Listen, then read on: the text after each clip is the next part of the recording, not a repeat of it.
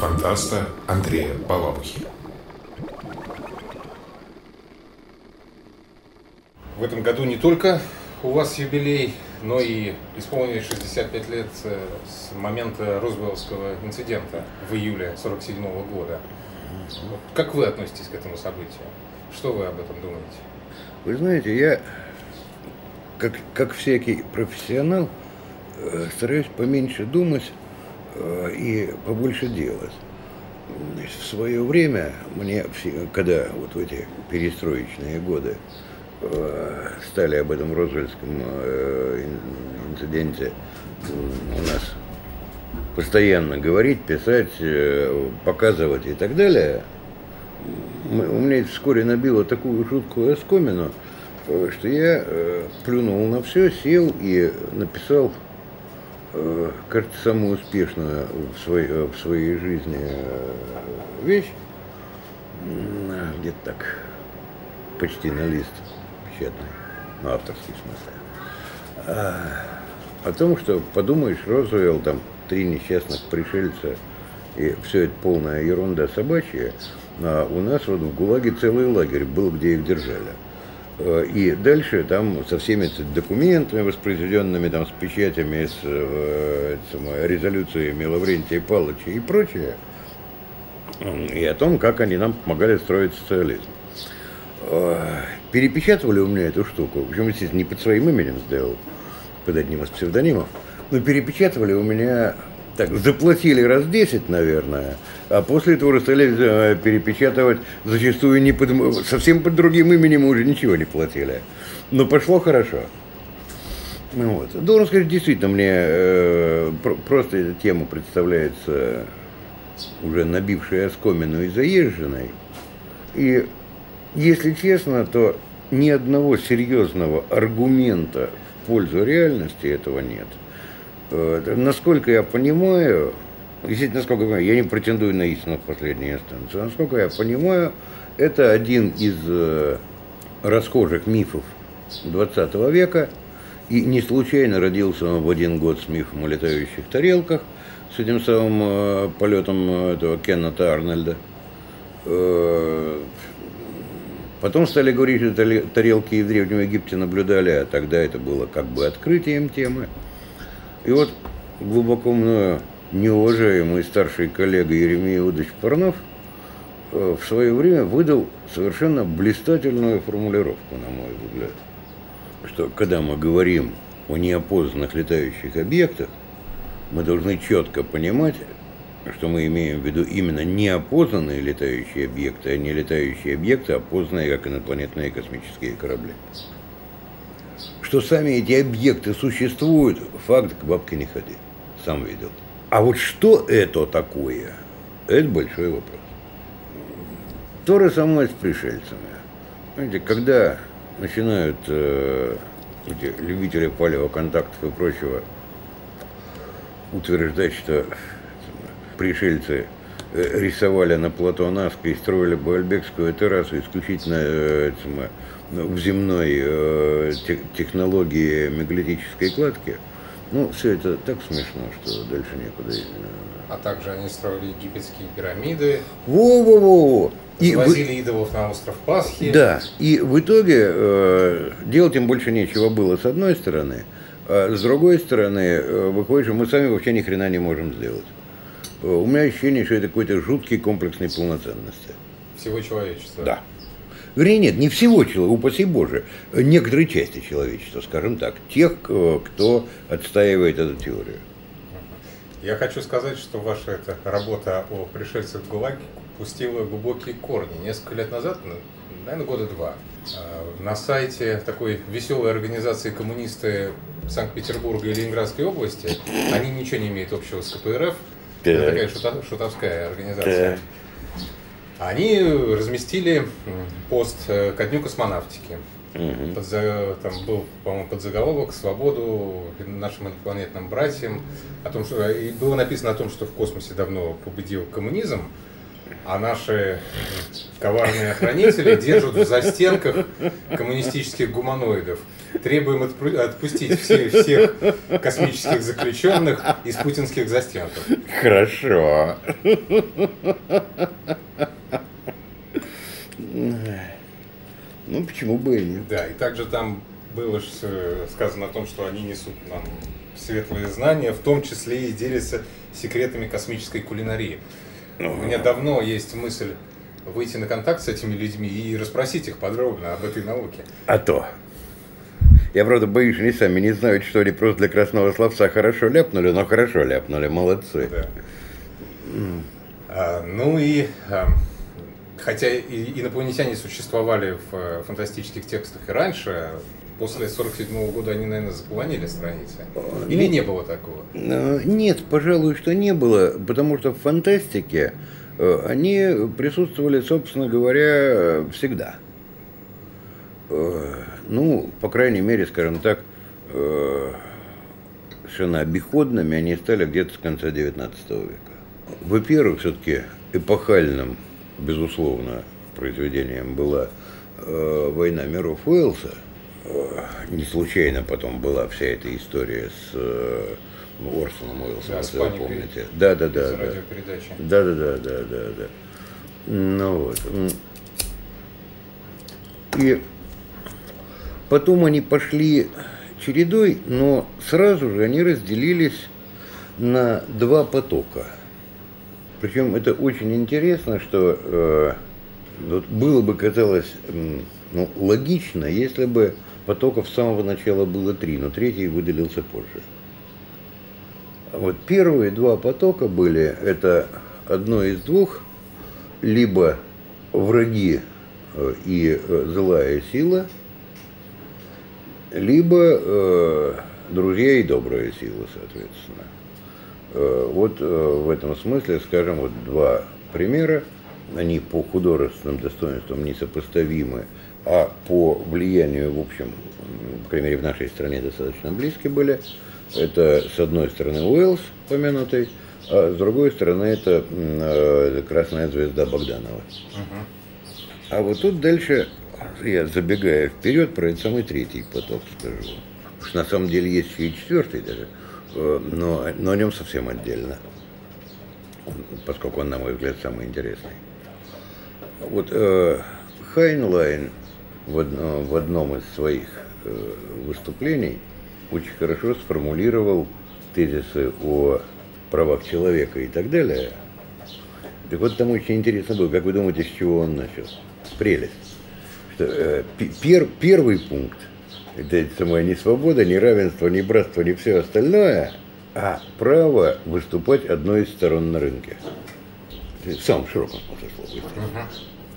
Так вот, э, вот такие, такая структура взаимоотношений в фантастике в, в, по отношению к э, инопланетным цивилизациям пришла гораздо позже. Э, это произошло уже где-то ну, либо перед самой Второй мировой, либо э, даже после нее, либо во время нее, где-то вот в этом, примерно в это время. Ага. То есть где-то в районе 40-х годов. Хотя на этом построено много таких культовых произведений. Да, но, но более поздних уже. Более поздних, да. Mm-hmm. Дюна, например. Да. Или, э, если брать чисто кинематографическое, то это «Звездные войны», там тоже из-за торговой федерации mm-hmm. развивается. Совершенно верно. Но, но, но это несколько более позднее. Потому что поначалу это действительно было э, такое вот двойное зеркало. Э, ну, если своего рода хотите, это самое э, портрет Дариана Грея. Вот есть картинка добро, есть картинка зло. И, и они, соответственно, в одном случае это сгущенное зло, в другом случае сгущенное добро. Поэтому э, эта часть фантастики, даже если она была э, такой глубоко приключенческой и так далее, э, все равно э, к ней применим вот этот самый тезис э, Брэдбери о том, что как э, поскребите как следует любого фантаста, и вы обнаружите моралиста. Вот, вот это вот действительно морализаторство, оно все время присутствовало. Э, ушло оно впоследствии. Потом пришло несколько любопытных э, течений. Одно из них это, э, скажем так, конструирование возможной э, инопланетной жизни разумной. Э, ну вот здесь э, можно вспомнить, скажем, э, Ефремовское сердце змеи. Да. Ефремов представляется таким космическим расистом. Он отказывает э, существовании всем иным, кроме гуманоидных э, формам жизни. В сердце змеи он утверждает, что не может быть э, мыслящей плесени, там, э, человека-осьминога, думающих грибов. Да, хотя мыслящую плесень предложил как модель академик Колмогоров, и потом в фантастике это было, ну, а вершина это, конечно, Лемовский и Солярис. Солярис. Ну, и как раз Ефремов высказывался по поводу мыслящего океана, говоря о том, что это просто невозможно. Понимаете, э, а вот на самом деле для литературы, на мой взгляд, возможно или невозможно, вопрос глубоко не принципиальный. Э, Я не знаю, возможно ли ефремовские эти самые люди, э, живущие во, во второ- второй атмосфере, втористой, Бо- Бог весть. Э, Но, э, во-первых, он действительно вводит слишком уж узкие рамки для высших форм жизни. Я не уверен, что это так. Думаю, что в действительности они должны быть шире. Ну, сами понимаете, все, что мы думаем, это чистой воды спекуляция. Да, Э, Не более того. Вот. Но э, главное что? Что вот здесь достаточно четко произошло разделение западной культуры и нашей культуры. Западная культура преимущественно э, видела в пришельцах некую потаенную угрозу, по крайней мере, поначалу. Уж я не знаю, здесь действительно ли сказалось э, вот это вот э, сос- Международная м- напряженность. Да, да, да, да, да, да, да, противостояние с э, самыми империями зла и так далее. Ну, вот, э, или по каким-то другим причинам, честно сказать, я не берусь их анализировать сейчас. Э, Это очень интересное было бы исследование, но отдельное, более серьезное. Ну. А у нас вообще очень любопытно. Это даже, я бы сказал, не советское изобретение, оно где-то сидит в недрах нашей ментальности. Вот у меня иногда такое ощущение, что э, глубоко прав, э, возникает такое ощущение, что глубоко прав был э, Розанов, который, скажется, с его классической фразой «Россия баба», вот, э, и живет, ну, соответственно, преимущественно не разумом, а чувственно. И для нее очень важно, чтобы любили. Э, Вот это понятие кстати, партнера на рынке, стороны на рынке и так далее, ну, включая понятие рынок, в том числе и любые дипломатические отношения и прочее, и интересы. Вот это вот э, очень серьезно. И когда Александр Сергеевич Пушкин говорил, что у нас правительство единственный европеец, он в чем-то был прав, потому что э, у правительства как раз э, так- такого завихрения никогда не было. Никто не ждал, что мы должны кого-то любить. Нас должны любить, а существовали вполне реальные отношения. А все эти самые разговоры, что русские с китайцем братья навек, ну вы же сами понимаете, и прочие хинди, руси, пхай-пхай. Ну вот. Но Так же, как и земляне с жителями Псилон-Тукана. Мгм, мгм. Это шло именно отсюда. Э, И э, вот эта вот идея какого-то э, всеобщей любви, всеобщего братства. Вы знаете, Великое кольцо штука куды как более сложная. Потому что Великое кольцо не подразумевало никогда никаких встреч. Это происходит потом уже в эту самую эру встретившихся рук Ефремова. И, как очень хорошо заметила иркутская исследовательница Татьяна Аркадьевна Чернышова, честь ей слава, что сам по себе образ э, Великого Кольца, э, он возникает э, у Ефремова как символ некоторой законченности, завершенности и ограниченности описываемого мира. Вот он замкнут таким образом. Ну, Причем не в физическом смысле, а а чисто психологическом. Да, но на уровне метафоры. на любви и на братстве. Совершенно верно. Э, То, чего человечество как-то э, никогда не знало, и хочу заметить, что братьями были э, Каин и Авель, Ромул и Рэм, продолжать не будем. Но, тем не менее, вот эта вот полярность воззрений, э, таких вот, э, ну, под- массовых, скажем так, именно в массовом смысле, в массе, в большей части жанра, э, это работало. И, но здесь у нас вот эти штампы стали закладываться еще вот в 30-е годы. Было более разнообразно. Вспомните «Пылающие бездны» Муханова. э, они совершенно в другом ключе написаны. А вот вещи, которые стали появляться по- уже после войны, они вот этим отличались. Вот э, вы тут давеча, когда мы предварительно говорили, помянули Мартынова. Да, Калиста. Но ну, не только, это и Калиста, это и сестра Земли. Э, Калиста и Калистяне как раз они стоят диалогия, которая стоит немножко на особицу, так же, как и эта повесть Геонея. Хотя она сложнее, несколько она поздняя. А вот его эти самые, все это связанное с э, фаэтонцами, вот это вот из той же серии. И э, это сплошной русский с китайцем братья навек. Э, И легкость взаимопонимания и так далее. К Мартыну, может быть, еще вернемся. Я хотел сказать, что нет ли в этом какой-то квазирелигиозности вот в таком отношении к более могучим, всеблагим инопланетянам? Э, Безусловно, есть. Э, И причем более того, э, очень легко прослеживаются ее связи. Э, Если вы возьмете толстовскую элиту, то вы увидите, что там э, во всех этих самых рассказах о элите и вообще во всем, что связано с Марсом э, и историей Земли, соответственно, э, до черта понадергано э, из э, самой э, тайной доктрины госпожи Блаватской. И вот это вот э, сам этот подход, именно квазирелигиозный, совершенно верно, э, он, он продолжался, потом просто в не столь явной форме.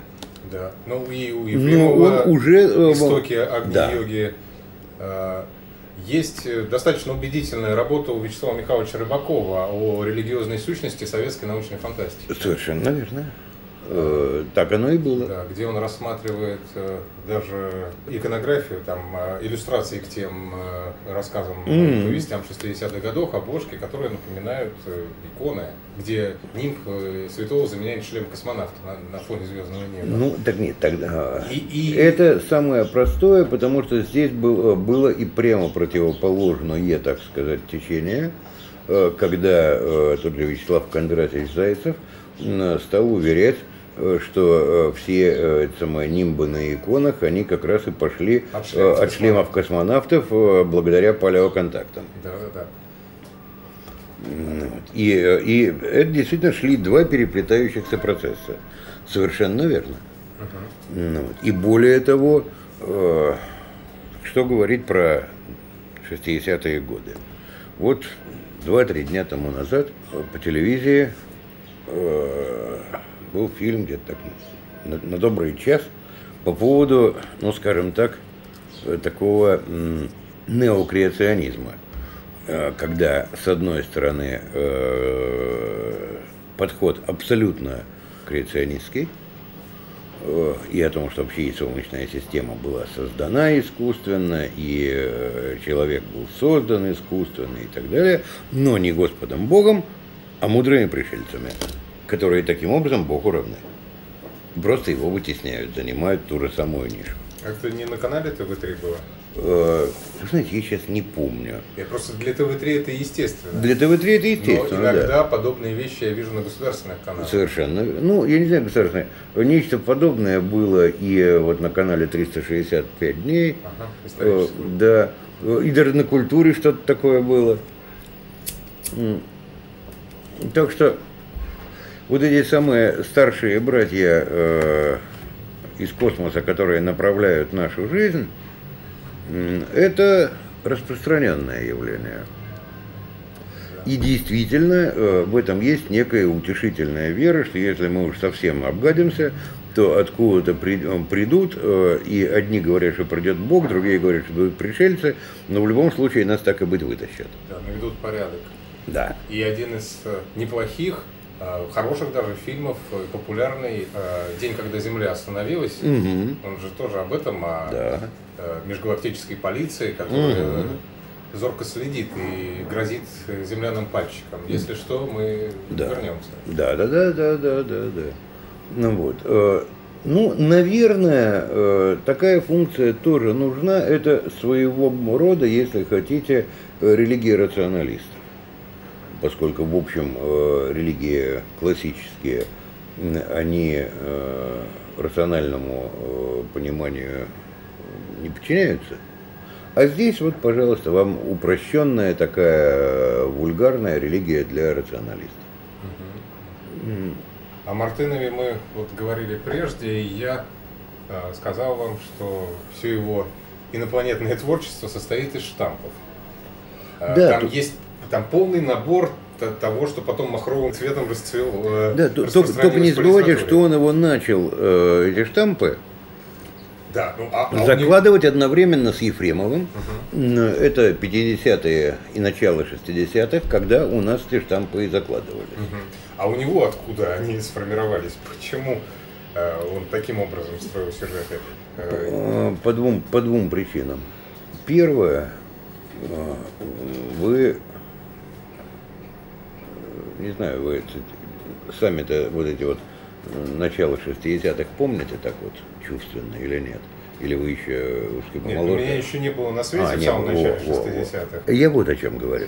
Что тогда вот все эти изыскания, связанные с палеоконтактами, эти вот э, э, редкие скандальные э, публикации Агреста, э, э, Зайцева и, и же с ними, воспринимались двояко. С одной стороны, как э, триумф высокой мысли, с другой стороны, как некоторые, именно в силу того, что их тут же стали э, пресекать, э, как э, некое диссидентство. И то, и другое требовало поддержки. Как некое какое-то тайное знание. Да. Опять же, это квазирелигиозно. это Совершенно верно. Это опять же, опять же тайная доктрина. Совершенно верно. Э, и именно поэтому эти штампы так и пошли клишироваться. А об Ефремове еще хотел вспомнить об одном занятном совпадении. В том же 47 году вышли в журнале «Звездные корабли» ефремовские. Да. Э, В 47-м разве? Да. Мне казалось позже. Ну, Или на он- память могу Или ошибиться. он писал их в 47-м, не знаю. Писал, да, это, это я верю. И вроде бы была первая журнальная публикация. знаете, может, ну, слушайте, я, я- я не ну, буду ну, я тоже не буду спорить. Хотя проверить Но- легко, но, да, не буду Дело спорить. в том, что Неважно. описанный им череп инопланетянина среди вот этого кладбища динозавров, Мгм. он с клювообразной челюстью, Мгм. он э, в точь-в-точь соответствует рисункам э, тех черепов, которые якобы нашли э, в штате Нью-Мексико в том же 47 году. Да, но при этом, да, даже, даже если вы ошибаетесь, и э, Ефремов писал несколько позже, э, прямой связи Прямой здесь связи нет, да. не- нет и быть не может. Я просто думаю, что это э, одно из э, классических совпадений. Да, скорее всего, так оно и есть. Ну, Ну, вот. просто это забавный факт. За- бе- безусловно, безусловно. Ну, точно так же, как, кстати говоря, если говорить о Ефремове, то забавно, что все, э, говоря о э, Ефремове с точки зрения прогностики, как о предсказателе голографии, э, все вспоминают его этот рассказ «Тень минувшего», в то время как надо было бы вспомнить очень точно, кстати, описанную голограмму как раз в «Звездных кораблях», которая и раньше, и гораздо точнее с точки там все-таки это естественная картинка, которая возникала в тени минувшего, а здесь вот как раз искусственная голограмма. Тем не менее, почему-то ни Денисюк, ни э, многочисленные критики об этом э, не упоминают. Очень, очень забавно. Вот. э, Но я говорю, я, значит, э, вот потом э, началось э, вот следующее. Здесь э, пока следующее, я еще хотел вспомнить, еще хотел вспомнить, э, что вот эта палеокриптология и высказывания э, Шкловского об искусственном создании спутников Марса, а, видимо, от это- которого он потом отказался. Да, а, видимо, это породило у Стругацких, проходящую через несколько произведений, идею странников, Да, конечно, конечно. могучих э, существ, которые что-то везде на- наставляли. Да. Хотя, между прочим, вот Стругацкие как раз в нашей фантастике э, вряд ли они были первыми в мире, не думаю. Но в нашей фантастике они, безусловно, были первыми, кто предложил вот эту совершенно блистательную концепцию, нашедшую свое, я бы сказал, высшее проявление в пикнике на обочине, что э, вот эти самые э, братья по разуму, э, они, в принципе, нам непредставимы и непостижимы. Да. И что мы можем только сталкиваться со следами их деятельности какими-то. Ну, об этом же э, и Лем говорил не в одном из, э, во многих своих произведениях. Ну так э, это, простите, пожалуйста, было даже э, у э, э, Эндрю Нортон э, с, при- с самой предтечами и так далее. То есть это носилось в Вот воздухе. я, я, исходя из этого, э, из этой лемовской темы, понимаю его негодование по поводу Тарковского, где он э, смысл Соляриса Извратил из- совершенно. извратил, да, внес туда какую-то, опять же, квазихри- Христианскую, квазирелигиозную, да. квазихристианскую Нет, а понимаете, понимаете, в чем дело? Э, В самом Солярисе это тоже присутствует. Не случайно в первой публикации э, Соляриса, э, вот в блестящем переводе Брускина, но тем не менее был изъят фрагмент, была там купюра, э, вот э, по поводу э, того, что Солярис это бог недоносок. Э, И там были как раз такие вот теологические рассуждения, Но которым это рассуждение Лем самих героев, да, который, ну, которые даже я бы сказал, к самому да. не имеют. К океану они не имеют, это рассуждение персон- а, героев, рассуждение автора, но то, что э, вот это с теологией, скажем так, э, нерасторжимо связано, это, факт.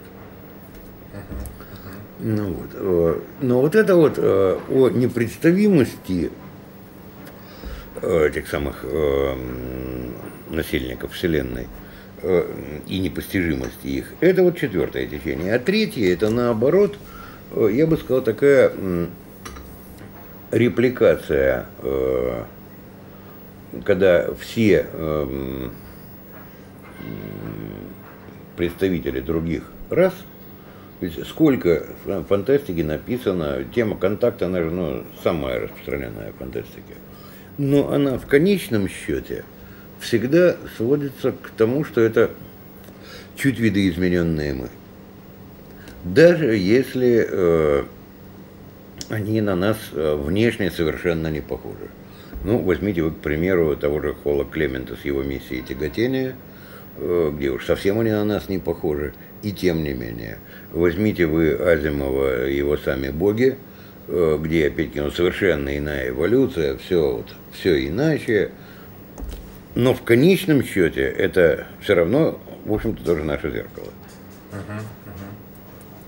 Ну, в этом отношении как раз, да, Лем относится к другому направлению. да. И апофеозом всего этого стал его роман «Фиаско», наверное, мне так кажется. Э, Вы знаете, я даже не знаю, то ли фиаско, то ли непобедимые. Вот, пожалуй, это две вещи, которые я в ряд ставлю. Не в ряд, а вот на одном уровне как бы ставлю. Э, Потому что эта идея некроэволюции в непобедимом, она тоже блистательна совершенно. Ну, вот. но, но я согласен с вами, да. Но есть э, еще другое направление, которое вообще отвергает инопланетян в космосе. Не знаю, как в литературе, в кинематографе яркий пример тому сериал Firefly, Светлячок. Mm-hmm. Он такой модернизированный вестерн, где окраины галактики заселены колонистами, там существует mm-hmm. то же самое, что на Земле. Да, да, да. Ну, это э, расширение Земли до, до, до края Вселенной, и хоть за край, это самый тоже такой, ну, расхожий прием, и это просто очень легко, когда мы все, что хотите, хоть пуническую войну, хоть Дикий Запад, мы все переносим распространяем далеко и привет. Да, и там все отрицательные силы, там, злобные персонажи, они просто мутировавшие земляне. Да. Существование какой-то вне земной жизни просто отвергается этими авторами. Ну так такая, потому что в науке такая концепция тоже есть. Надо сказать, что в общем-то здесь э, фантастика с наукой шли все время э, рука об руку, понимаете? Э, Стругацкие писали э, об искусственном, или там Михайлов в повести «Особая необходимость» об искусственном происхождении там, спутников Марса, потому что Шкловский от этого отказался, и господа фантасты последовали тут же его примеру. То есть э, здесь э, я, бы, я даже не знаю, как говорится, когда кто говорил А, кто Б, бывало то так, то этак. Иногда фантасты первыми высказывались, иногда первыми ученые. Но это, шло, это шел совершенно э, такой вот параллельный э, и равноускоренный процесс.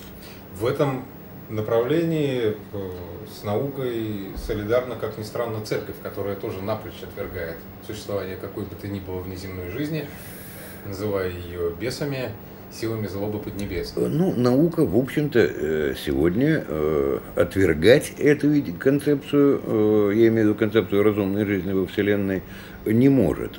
Даже печальное рассуждение Шкловского и Сагана – это одна из гипотез, и не более того, рядом с ними продолжает существовать гипотеза о множественности обитаемых и, соответственно, разумных миров сейчас с открытием экзопланет.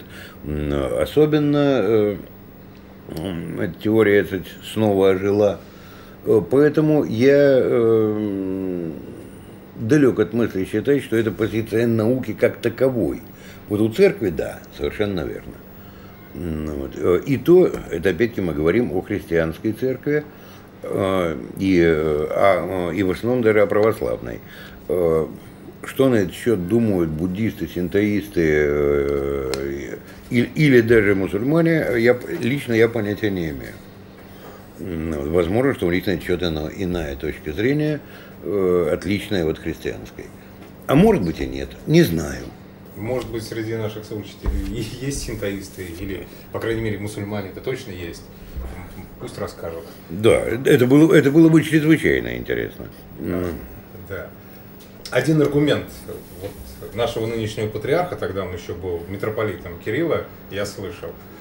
Главное, почему их не может быть, почему они не могут быть именно пришельцами, состоит в том, по его мнению, что если они прилетели, то они, как исследователи, как любой бы землянин, не стали действовать из-под тишка, не стали бы с кем-то встречаться на лесной опушке и забирать кого-то к себе на корабль, а в открытую э, выступили бы, э, сразу были бы готовы к контакту. Это странное утверждение, на мой взгляд. Ну, прежде всего, э, оно странное с одной точки зрения. Скажите энтомологу, который э, забирает муравьев из муравейника. А я посмотрю. Тут весь вопрос в том, какова их мораль, позволяет она это, не позволяет, как, каков разрыв между нами и способны ли они вообще оценить, что мы Э, тоже являемся мыслящими, и является ли для них это вообще аргументом, что мы мыслящие. Это, это все вопросы, и хотя, честно говоря, вот, э, сама по себе постановка вопроса, это, в отличие от многих других высказываний патриарха, мне э, даже в какой-то мере мила, Э, мне э, гораздо ближе в этом смысле, скажем, э, решение, если вы помните, это конец детства Кларка. Ну, когда эти самые пришельцы, когда там солнце должно вспыхнуть сверхновой, и прилетают самые спасать нашу цивилизацию эти благородные пришельцы. Ну, вот. И, кстати говоря, Кварк совершенно сознательно подыгрывая этим религиозным э, представлениям, их делает похожими на чертей внешне, из-за чего они поначалу и скрываются, чтобы не перепугать, что сперва к ним привыкли. Вот. Но прилетают они действительно с абсолютно благородной целью, но, но они прилетают совершенно открыто, э, без всяких этих вот тайных миссий. Э, мне тоже кажется, что это было бы для развитой мощной цивилизации логичнее. Но что мы знаем о том, как мыслят эти другие цивилизации?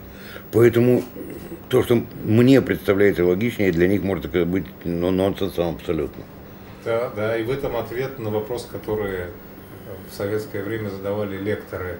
Зачем им нужна наша Земля, зачем им лететь миллионы световых лет до, до нас, э, с какой такой целью? Нет такой цели, заявляли они. Умалчивая о том, что представление о целях может быть совершенно... Во-первых, представление о целях. Во-вторых, э, вполне возможно, что они и не ищут некоего профита, и что дело вовсе не в каких-то э, богатствах земли, которыми они жаждут завладеть, а, а вы помните, э, самое, сэр Эдмунд Хиллари, э, когда его спросили, зачем ему понадобилось покорять Эверест, что он на это ответил?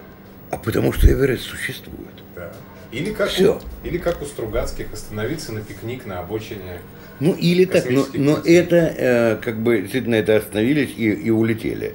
А если они прилетают сюда зачем-то, очень может быть именно потому, что ну достичь вот этой планетной системы, в частности. Это то же самое, чтобы забраться на Эверест. Вполне возможная постановка Из вопроса. любви к искусству. Да, а почему нет? Если они могут себе позволить э, ну, тратить, так сказать, силы, время, энергию, э, ну, не знаю, если уж у них деньги, но, в общем, все равно какие-то ресурсы свои на подобные мероприятия, а почему нет? Сейчас новые тенденции, много появляется рассказов о том, что так вот в пределах обозримой Вселенной и дальше нет там никакой инопланетной жизни. Но зато существует множество Вселенных, в которые можно попасть э, запросто. Ну, это множественность Вселенных, множественность измерений. Вот это направление можно отнести к инопланетянам, или это совершенно другое? Нет, почему? Безусловно, можно, потому что э, ведь в этом случае что 37-е измерение, э, что галактика, самая НГЦ 577, что пара вселенная у Азимова, это одинаково метафора э, за 3-9 земель. К реальности это не имеет никакого отношения. Поэтому, безусловно, это явление совершенно одного порядка. Мне только интересно, какие какой механизм работает, что вдруг в определенный момент эти идеи овладевают многими писателями? Раньше это скорее встречалось там где-то в фэнтези, у того же там, не знаю, у того же Железное. Вот такое перескакивание из мира в мир. А судя по периодической литературе фантастической, изданиям периодическим, сейчас это ну, ну, один из, одна из мейнстримовских э, тем. Нет, нет, ну, во-первых, вы не правы. Э, пожалуйста, возьмите вы Саймака, а, ну, кольцо да. вокруг Солнца, э, что может быть проще времени и так далее, где э, речь идет о том же самом, о множественности измерений, о множественности вселенных, если хотите, каких-то параллельных. Возьмите вы, я говорю, того же самого Азимова и его сами боги, э, это было и в научной фантастике достаточно, достаточно широко. Более того, ну, параллельные миры возникают э, как образ еще в XIX веке. Э, причем, насколько я понимаю, тут есть две причины, почему литераторы это, э, так легко на эту концепцию э, клюют. Первое, поскольку это даже не реальная вселенная, а некое иномирие, с тебя снято все ограничения. Там возможно все по определению. Второе. Человечество в целом, я бы сказал, ну, конечно, не все человечество, те, кто, в принципе, те члены человечества, которые читают фантастику и которые обо всем этом думают. э, подустала к где-то третьей или последней четверти 20 века от э, нереализованных э, ожиданий от науки. И поэтому э, вот просто э, делать это так, как э, делали во времена какого-нибудь там Эдмунда Гамильтона, э, самое, распространять э, действия на вот эту вот обозримую, телескопически изученную э, Вселенную, она, э, знаете, мы не обнаружили жизни на Луне, так ни хрена ее не будет и на того кита, понимаете? Грубо говоря. Вот это вот логика, конечно, не в таком примитивном виде, но вот это разочарование от науки заставляет уйти в что-то, что наукой еще не описано. И последнее, э, третье, что некоторые ученые сейчас всерьез достаточно э, рассуждают о возможность, э, возможности существования именно вот этих вот э, параллельных вселенных, параллельных измерений и так далее. И, э, соответственно, наиболее продвинутые читатели, которые начитались Хокинга и так далее, они на это, в свою очередь, клюнут как на некий элемент достоверности. Поэтому тут со всех сторон удобно. Отсюда и такая популярность этого приема. Сквозной вопрос у меня, который, который я задаю всем собеседникам, которые у нас сегодня в эфире присутствуют. Mm-hmm. Почему вдруг э, в Советском Союзе конца 70-х, начала 80-х возникла так сильно эта инопланетная тема? Я ее помню по детским разговорам, но к детям она пришла от взрослых. Откуда вдруг ни с того ни с сего ни, ничто не предполагало? Ну, разве что зависание НЛО над Петрозаводском. А вдруг возникла эта тема, это жгучий интерес. Коему я даже свидетелем был. А, вы, вы там лично? Я, я, я был там, да, в это время как раз. Ну, то есть впечатляла картинка. Ну, вот. Но, э, понимаете, дело не в самом этом НЛО на Петрозаводском, их было много, не только там. А, э, пожалуй, я бы сказал, что именно в этот период уфология из э, науки э, глубоко подпольной, э, угнетаемой и запрещаемой стала прорываться на поверхность. Ослабились вот эти вот прессы, которые на нее давили. И опять же, верить, подчеркиваю, значение, это вопрос скорее веры, нежели знания – верить в уфологию, верить в этих самых пришельцев и прочее, это стало определенной интеллигентской фрондой. А дальше этот фронт начинает распространяться. То есть это все-таки от, от интеллигенции пошло? Ну, естественно. А что ж вы думаете, это а, пошло ну, это более, из недр крестьянства трудового? Более, Нет, конечно. Более благодатной почвы не найти, чем э, трудовое крестьянство. А это, а это потом туда входит. И, и оседает там где на смену дымовым, лешим и прочим появились инопланетяне. Так все правильно. И э, на, на этом, например, э, в сласть попрыгал э, Кир Булычев. Uh-huh. именно превращая все это вот в такие, так сказать, народные представления. Ну, вот, это, и это очень хорошо.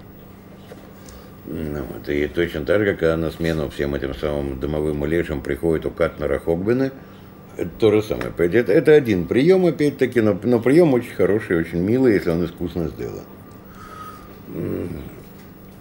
Ну, значит, возникла какая-то потребность, какое-то стремление в обществе, вот тогда, в конце 70-х, в начале 80-х, какая-то брешь, которую заполнила эта уфология. Да, да, безусловно. Э, потому что э, уфология, она э, заняла вот то промежуточное место – между э, наукой, э, в которой разуверились, э, и верой, которые были, в общем-то, всерьез говоря, лишены, да и сейчас лишены, потому что все это нынешнее нововерие и эти самые свечки, поставленные на, на партбилет, это, сами понимаете, этому цену. Вот. А здесь вот как раз было взято что-то оттуда, что-то отсюда – и возникает некая такая вот э, квазинаучная вера. Это своего рода э, самое, наш, наш ответ Кирзону, это э, самое, наш ответ саентологам. Ну да. Контроль, конечно, ослаб, но угу. в целом это не, не приветствовалось и не одобрялось все да, равно. Да, а да, когда да. Э, власти стало на это абсолютно наплевать, то и интерес к этому также быстро убыл. Совершенно верно. Совершенно верно. Так потому и был интерес, что нужно было поддерживать униженных и угнетенных. Это все оттуда. А, хочу еще спросить, эм, кроме этого шутливого текста о инопланетных гулагах, вы в своем творчестве еще обращались э, к инопланетной теме? Э, к теме инопланетного разума? Вы знаете, реально нет. У меня в двух-трех рассказах это так мелькало, но сказать, что к этой теме всерьез обращался, угу. глубокая неправда. Э, меня всю жизнь интересовали люди, и в крайнем случае там были какие-то осколки зеркала крохотные, даже не зеркала. А, и если честно, то мне и сейчас не интересно это. Э, вот я поймался на том, что роман э, Азимова, вот, я упоминал дважды, по-моему, сегодня «Самые боги», которые я люблю, и которые я перечитываю. Но я перечитываю первую и третью части. А вторую со всей этой инопланетчиной, э, я ее пропускаю, когда перечитываю. Я ее помню, да, и там все это хорошо, вся эта макрошка эмоциональ, все это очаровательно. Но, честно говоря, мне это неинтересно, большому счету. А вот первые и третьи части, ой, как хороши. Отсутствие этого интереса вы чем можете объяснить? У себя? Да. Знаете, в детстве у меня этот интерес был, как и, наверное, у всех. Причем даже не столько под влиянием фантастики, э, сколько под влиянием э, тех книжонок астрономических, которые я читал в детстве. Это вроде астрономических вечеров Клейна – Э, где рассказывалось о э, самое, гипотезах, э, там, не знаю, связанных с самыми каналами Стиапарелли на Марсе и прочее. То есть, когда в это верилось как в некую научную данность. И по неволе ожидалось, что, ну, как каждый из нас, он, он же не живет категориями истории, он живет категориями собственной жизни. И э, когда где-то там в свои 7-8 лет я прикидывал, доживу ли до 2000 года, это мне будет целых 53, я буду глубокий старик. Э, а вот произойдет ли до того вот эта вот судьбоносная встреча? Когда я понял, что она не, скорее всего не произойдет, и что ждать э, пришельцев э, на земле э, это примерно то же самое, что ждать второго пришествия Господа нашего Иисуса Христа – Э, мне стало неинтересно. Я понял, что я в любом случае до этого не доживу. Э, это эгоистическое чисто соображение, э, связанное с конечностью нашей жизни. Если бы у меня жизнь была бесконечной, наверное, меня бы это интересовало гораздо больше, с учетом того, что в какой-то сверхотдаленной перспективе, а черт его знает, а вдруг, а интересно. А вот эти выкладки о том, что с развитием компьютерной техники с мощностью процессоров и обработки информации, получаемой из Вселенной, mm к какому-то году, я не помню сейчас какому, в 21 столетии, мы должны получить сигнал от инопланетян. Понимаете, я во все эти выкладки э, не верю ни на грош. Э, прочитайте, э, перечитайте черты будущего Кларка, и вы увидите, сколько из его прогнозов сбылось. Кое-что сбылось, правда. Так мы об этом уже говорили. Да, но, но, в пред, но в пределах теории вероятностей, не более того. Когда он обещал к, середине 21 века бессмертия, э, сильно я в этом сомневаюсь. Хотя приветствовал бы всячески, даже если это будет после моей смерти, неважно, как, как сам по себе факт. Поскольку, на мой взгляд, это единственное, что может очень реально изменить лицо нашей цивилизации. Лицо на сегодняшний день достаточно уродливое. А вот э, тема бессмертия в этом смысле чрезвычайно интересна. И его последствия для человечества исследовать, ух, как любопытно было бы. Да, и эта тема разрабатывается авторами, вот и в последнее время тоже усиленно. Иммортализм, кажется, так называется да, направление. Да. Ну, это не тема нашей сегодняшней передачи, mm-hmm. о ней мы, может быть, как-нибудь в другой раз поговорим.